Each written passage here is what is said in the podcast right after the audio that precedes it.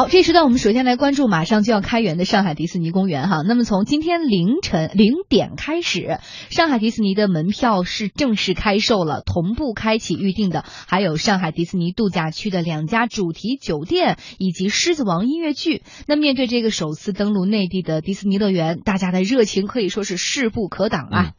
在上海迪士尼度假区官方网站、官方微信公众号以及上海迪士尼度假区阿里旅行官方旗舰店，开园首日，也就是六月十六号的门票，在今天凌晨零点的时候是被秒杀一空。啊！中央台驻上海记者傅文杰就介绍呢，自己在今天零点的时候尝试登录上海迪士尼度假区官方网站，但是操作不畅。到了今天早上再想登录啊，虽然网站恢复了正常，但是开园首日的门票早就没了。我在今天凌晨零点零一分呢，也开始通过三个官方渠道预订门票。点零五分之前呢，进入官方网站点击价格详情后，网页始终处于正在读取的状态。随后页面又回到了门票开启前的界面。经过数次刷新，页面终于可以选择日期。然而此时所有可选日期都已经显示无票。与此同时呢，在微信公众号点击门票预订后，页面则出现白屏。多次尝试后，页面跳出出现小问题，请稍后再试或拨打电话的提示。电话则处于非工作时间，无人接听。而在阿里旅行的官方旗舰店，我在开票后查看时，十六号开幕当天标准门票两日门票都已经无票，而十八号周六的两日门票也很快被抢光。而在阿里旅行的迪士尼旗舰店，目前除了开幕日当天十七和十八号两天的两日联票也已经售罄。其他门票基本可以选择购买。八点钟开始，上海迪士尼预订服务中心的电话预订专线也已经开启了，游客们可以选择通过电话的方式预订门票。嗯，我们再来看另外一组数据哈，在阿里旅行的上海迪士尼度假区官方旗舰店上，目前呢一日门票的销量已经接近四万张了，两日联票的销量是已经超过了一万张。那两家主题酒店，也就是上海迪士尼度假区玩具总动员酒店和价格相对比较高的上海迪士尼乐园酒店。目前是只能预定七月一号以后的客房了，而且呢，我们看到我们的记者呃，在这个资料当中也给我们备注了几家呃，目前这个酒店的预定的这个。价格哈，我们来给大家分享一下，像这个胡迪庭院景观房是一千六百六十八起，啊，乐园景观房是两千起。如果是要大家住的好一点的，我看到最贵的有一个叫神奇王国套房，标注有窗户啊，起价是四千三百一十三 一晚，还蛮贵的哦。对，套房嘛。它就比较大了嘛，对对对，对吧？嗯，呃，除了上海迪士尼度假区官方网站、官方微信公众号、官方电话等渠道呢，包括中旅、国旅、中青旅等旅行社以及携程、途牛、驴妈妈等在线旅游机构，也都是上海迪士尼的签约合作方，销售上海迪士尼的门票和相关产品。携程旅行今天也发售了包括迪士尼门票、狮子王音乐剧门票、酒店、跟团游、自由行一日游等等各种旅行产品，同时呢，也为亲子家。家庭、情侣、夫妇，还有中老年等各类人群推出了比较有针对性的产品和旅游攻略。嗯，携程公关人员陈彩银也告诉我们记者，根据从今天零点截止到早上九点的统计数据啊，已经有上万的用户购买了相关产品，现在还在持续增长当中。其中四百九十九元的一日票是最受欢迎的。那从我们的一个现在预订数据来看，四百九十九块钱的成人一日票现在是最受欢迎的，下单人数也最多。那其次的，你像儿童票，包括二日票、老年人票也有不少订单。而且呢，除了这种单一的门票，那我们现在也开发了不少跟迪士尼相关的一日游、跟团游、自由行的这种产品。现在预订量也是非常好的。那这样产品的一个好处呢，是解决了像景区门票啊，包括当地交通啊、导游服务等费用，打包了所有旅行所有的价格，相对来说更加实惠。现在预订人气比较高的这种跟迪士尼相关的一日游产品呢，你像迪士尼加江南古镇同里的二日游，还有像迪士尼门票加五星级酒店两日的这个自由行活动，预订量是在飙升的一个阶段。同时呢，陈彩银还介绍说，目前预订门票以及产品的众多用户主要是来自全国六十多个城市。针对华东地区的客人呢，携程也是开通了从杭州、南京、宁波、上海到迪士尼景区的直通车，在高铁还有机场都有往返迪士尼呃市区集散点的这种接驳服务。从我们现在预定的一个统计来看，目前呢已经有全国六十多个城市的居民在携程旅行网上预定上海迪士尼的门票。那其中像上海、北京、广州、南京、杭州这些地区的订单量是比较靠前的。那其次像成都、武汉、长沙、重庆这些西部地区的人气呢也是相当高的。迪士尼要来了，明显能够从数据当中看到大家对于它的热情和追捧哈。呃，来问问张毅，怎么就这么火了？是因为大家压抑太久了，还是说国内目前这些主题公园，呃，虽然之前也有很多，各地有很多，但是一直可能质量上呀，相关的服务上都不是特别好。所以迪士尼要来了，它代表一种品质还有梦想，所以受到大家这样的欢迎。我就没抢上。真的就没想到，你是来吐槽的吗？对，因为因为什么呢？我儿子前段时间我送他去了趟那美国，然后呢，包括那个加州的迪士尼，因为最早嘛，一九五五年成立的，然后包括奥克兰的、呃东京的、呃巴黎的、香港的这五大，他都去过了。就现在只有这个东京的和巴黎没有去过。我儿子有一个有一个理想，说呢一定要一定要把这几个全走完。我还有这个理想呢，我都没走遍，你让他别着急。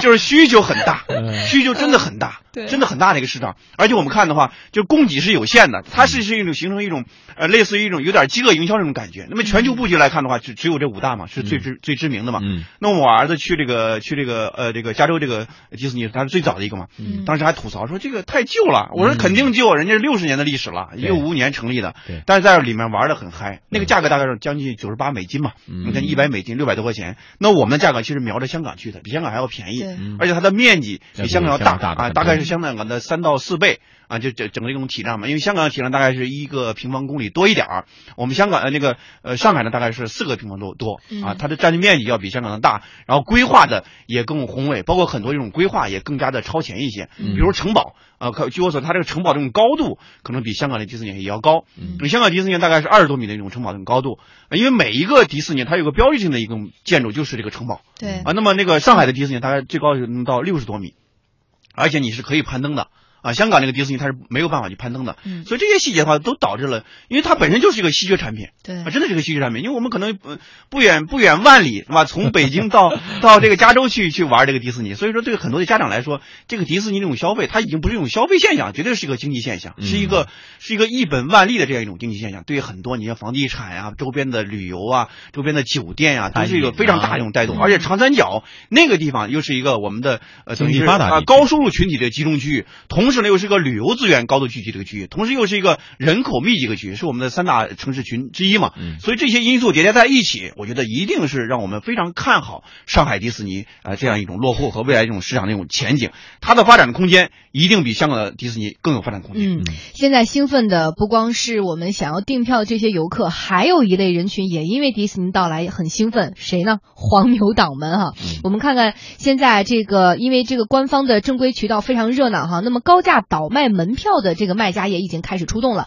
类似于像淘宝、新浪微博、百度贴吧等等网站，现在你到处都能够看到倒卖迪士尼门票的啊，最低需要一块钱定金啊，最高的则标出了一千块钱一张票的价格，这这个价格相比正式门票就翻了一倍不止了哈。对，有的卖家还表示呢，需要顾客预付四百九十九元全款，并声称三月二十八号正式出票之后呢，还需要买家来补足差价，也就是所谓代购费。那么迪士尼的工作人员也提醒我们的消费者，购买黄牛票是有风险的。进园的时候，如果购票登记的身份证与之相不符，或者是改签入园时间和进行退票的时候，将会产生不必要的麻烦。而且，网络票源有的时候是真假难辨呐。我们现在已经公布的正规的售票渠道，就包括比如说我们的啊网站啊，我们的微信啊，还有一些相关的旅行社啊等等的。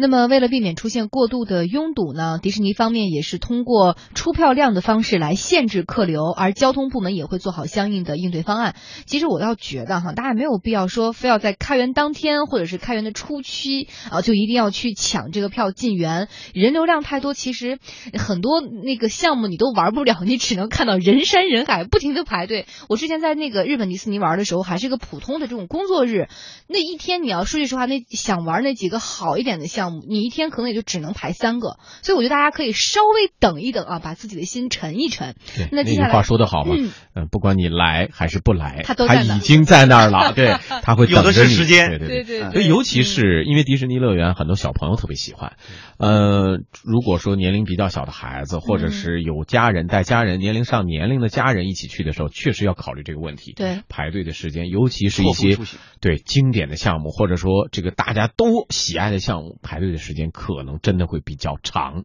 所以，相对业内预计呢，二零一六年上海迪士尼将会吸引境内外游客人数达到一千二百万人次以上。哦而且每年还将以三百万到五百万的人次来持续的增加，所以相对来说要提醒大家，就是及早规划，比如说在什么时间去，什么时间提早订票，把这些行程提前一点，啊，不要到眼跟前儿再去抢。另外就是错峰，一定要错峰。对嗯，嗯。这个而且我觉得大家对于这个迪士尼还是有很多的期待的，除了除了说啊，你本身的里边的一些项目呀，还有游园设施之外，是不是它还能够开采，就是开发出一些更精彩的服务给我们？我觉得这可能是中国消费者更期待的。对张毅，你作为一个孩子家长，你希望未来在这个迪士尼乐园能够看到一些什么样新的东西？因为去每次去迪士尼都感觉到它不光是一个呃主题公园，它是一个综合的产业链，它包括它的产品的售卖，呃，包括它的很多这种体验。因为孩子去了之后，基本上是不会空手出来的，对啊，一定不会空手出来，要买很多这种玩具 啊，什么这个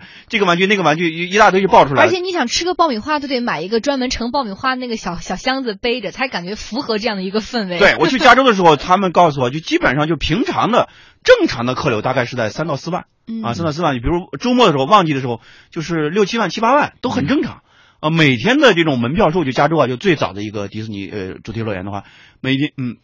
每天的门票收入大概是百万美金，没有没没有一点问题的，就千万级吧，嗯千万级。我觉得上海的呃迪士尼呢，可能短期内不一定达到这样一个峰值，但我觉得对于他们的自身这种管理，其实也提出很也很重大的一个课题，特别是你比如说暑期的时候，嗯对吧？我觉得我们就现在就要应对这个暑期，当这个暑期孩子们都放假之后，来面对这样一个蜂拥而入的这种呃学生潮的时候哎，怎么去面对啊？包括安全管理的问题，啊，后期的这样一个安保的问题，然后线路的优化的问题，啊，包括整体这种呃布局的这种问题，线路设计的问题，这些都是一个非常现实的一种问题。不能说面对这个汹涌的客流的时候，我们没有更多这种预案，这些预案现在就要做了。嗯因为上次那个世世博园的时候，当时的时候应该说给上海留下了非常好的一种印象。那么嗯世世博的话，当时对上海的周边的整体这种拉动也非常大，特别是房地产嗯啊，就是这个迪士尼也是这样的，它不光是一个周围拉动主题公园，它其实整体是一比七、一比八这样一种整体的带动。就是你一块钱门票背后的话，隐藏着很多这种衍生的经济，你包括这个呃食物的，包括房地产的、酒店的，酒店价格也会上涨嘛。嗯然后周边的房地产的这种价格也会上涨啊，住户啊啊楼盘的价格都会上一种上涨，